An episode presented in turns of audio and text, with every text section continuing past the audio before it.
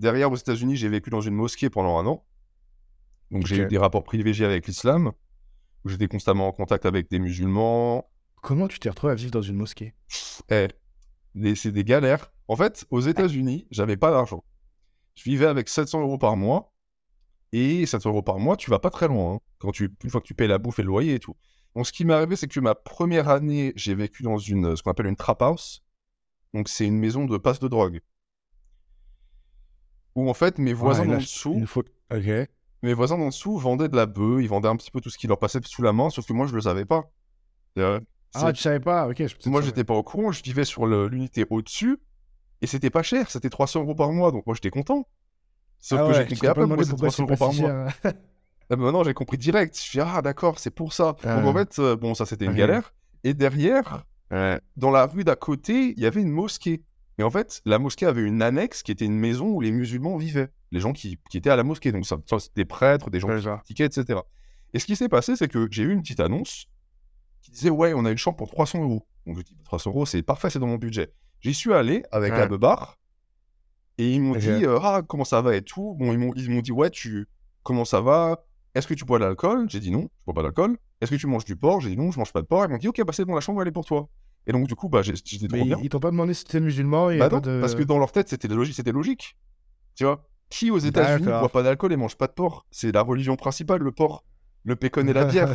Et donc, oui. Fatalement, avec la barbe, tu vois, au bout d'un moment, c'est trop drôle parce qu'au bout d'un moment, ils sont venus me voir un petit peu, euh, un petit peu gênés. Ils m'ont dit Écoute, euh, on t'a pas vu à la mosquée encore. Tu pries quand? Et je leur ai dit Mais moi, je suis pas musulman, les gars. Ils m'ont dit Ah, t'es pas musulman. Et donc, du coup, bon, ils m'ont pas ouais dégagé, tu vois. Ils m'ont dit Ok. Parce qu'en Ah fait, ouais? je- je- bah ouais, comme je remplissais tous leurs critères. Euh, pas d'alcool, pas de porc, et j'étais, je suis un gars calme qui est dans ma chambre. Ils m'ont dit Bon, bah, on te garde. Donc, je suis resté un an dans cette euh, petite mosquée, c'était très sympa. Ok. Et est-ce que ça t'a sensibilisé un petit peu plus à, à l'islam ou pas du tout? Carrément. Ça m'a beaucoup ouvert parce Ouais. que je pense que c'est quelque chose, beaucoup de Français vont. Bon, alors, je suis, je suis sûr qu'il y a beaucoup de, de musulmans qui te regardent. Donc, pour eux, ça va peut-être pas leur parler, mais il y a beaucoup de Français non musulmans qui ont un rapport à l'islam très conflictuel. Parce qu'on a beaucoup de. Ouais. On, entend, on entend beaucoup d'horreur dans les médias, et puis la vision de l'islam en France, Beaucoup d'amalgame. Beaucoup d'amalgame, et la vision de. Forcément, la vision de l'islam en France, elle est colorée par les attentats, elle est colorée par ce que les gens disent. Ouais. Donc, tu as beaucoup d'islamophobie qui vient directement de ça. Moi, j'étais pas dans ce délire-là parce que j'avais beaucoup de potes musulmans, mais j'avais une image de l'islam qui était pas très propre. Tu vois. Pour moi, c'était c'était un peu trop tout ça. Puis après, je suis allé en- aux États-Unis.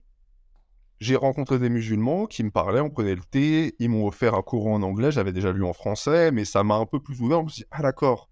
Donc en fait, c'est ça, entre guillemets, et je sais que c'est un terme qui énerve les gens, mais la vraie islam, tu vois. Et qu'est-ce que hum, ça t'a appris du coup cette expérience? De, de vivre dans cet endroit-là, Ouais. Spirituellement, je veux dire. spirituellement, ça m'a ça m'a convaincu d'un truc, c'est que toutes les religions ont de la valeur. Il y a toutes les religions quelque chose d'important, et la raison pour laquelle les hommes ont toujours développé des religions et pour lesquelles on s'y raccroche aussi agressivement, c'est parce que il y a un truc là-dedans qui est vital. L'homme a besoin de ça. Alors ça peut être autre chose qu'une religion, mais il faut du spirituel. Et aujourd'hui, le plus grand fournisseur de spirituel dans le monde, c'est la religion. Donc quand moi je vois un mec qui est à fond dans l'islam ou à fond dans la chrétienté, fut un temps, je me moquais un peu de ces gens-là. Je me disais, oh là là, regarde, euh, Mhm. avec ses délires de machin dans, dans le désert et tout. Aujourd'hui, je dis, voilà quelqu'un qui a compris que la spiritualité est importante, il s'est trouvé une encre spirituelle, il la lâche pas. Parce qu'une fois que tu la lâches, Mhm. moi j'en ai vu, et il y en a pas mal en France malheureusement, des musulmans qui tournent le dos à la religion, qui commencent à être un petit peu empoisonnés par le mode de vie occidental. Généralement, leur vie s'améliore pas. Euh, Leur vie part en couille parce qu'ils ont perdu leurs repères. Et retrouver ces repères, c'est la clé. Euh, Est-ce que tu penses pas que ce qui marche vraiment dans la religion, c'est plus les grands principes? Et qu'on pourrait avoir un code de conduite de ces grands principes sans forcément euh, croire en Dieu Absolument. D'ailleurs, c'est la, c'est la morale laïque républicaine. C'est ce qu'on a en France. En France, on nous a dit, bon, bah, on- la, la chrétienté, ça dégage, mais on va remplacer ça par des principes républicains qui vont les remplacer. Donc, on a une morale nouvelle qui est accessible par tous, sans avoir besoin de croire en Dieu ou d'être chrétien. Ça, c'était, le- c'était le grand projet universel français. Le problème, c'est que tu Mhm. regardes la France aujourd'hui, ça marche pas. On s'est foiré. Et la raison pour laquelle ça marche pas, je pense, c'est parce que pour appliquer les principes et les suivre, il faut, s'en- il faut se sentir rattaché à eux d'une façon ou d'une autre, que ce soit par l'identité, par la croyance ou par autre Ouais. chose.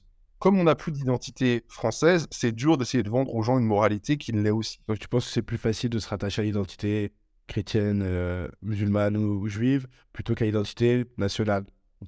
Est-ce qu'on ne s'est pas autant saboter nous-mêmes à, critiquer un petit peu euh, ah bah Déjà, dès que tu es un petit peu chauvin ou nationaliste, on va dire, euh, enfin pas nationaliste, pas bon mot, mais ouais, faire de, de, ton pays. Je prends l'exemple de Tipo qui a un drapeau français dans sa chambre et on lui dit t'es facho. Est-ce qu'on ne s'est pas un petit peu tiré une balle pied dans le pied en, traitant de facho tous les gens qui étaient un peu trop fiers d'être français Tu vois ce que je veux dire? Absolument, parce que en fait, on a tenté de dissoudre le tribalisme, donc le fait de, se rattacher aux gens de sa tribu, de son identité propre. On a essayé de dissoudre ça dans l'universalisme en disant non, non, on est tous pareils et on va avoir des principes qui vont nous rattacher. C'est des principes qui vont nous rattacher. Sauf que ça, ça n'a pas marché. Et c'est d'autant plus évident aujourd'hui parce qu'on voit la population musulmane en France qui, elle, est encore très tribale et qui s'en sort très bien. Ils sont encore rattachés à des valeurs communes parce qu'ils font partie de la même tribu. Et derrière, tu as des Français, du coup, qui vont dire Bah attends, moi aussi, je veux ça. Donc, du coup, ils vont se rattacher au drapeau et eux, on va leur dire non, non, mais ça, ça marche pas. En fait, ça, vous n'avez pas le droit.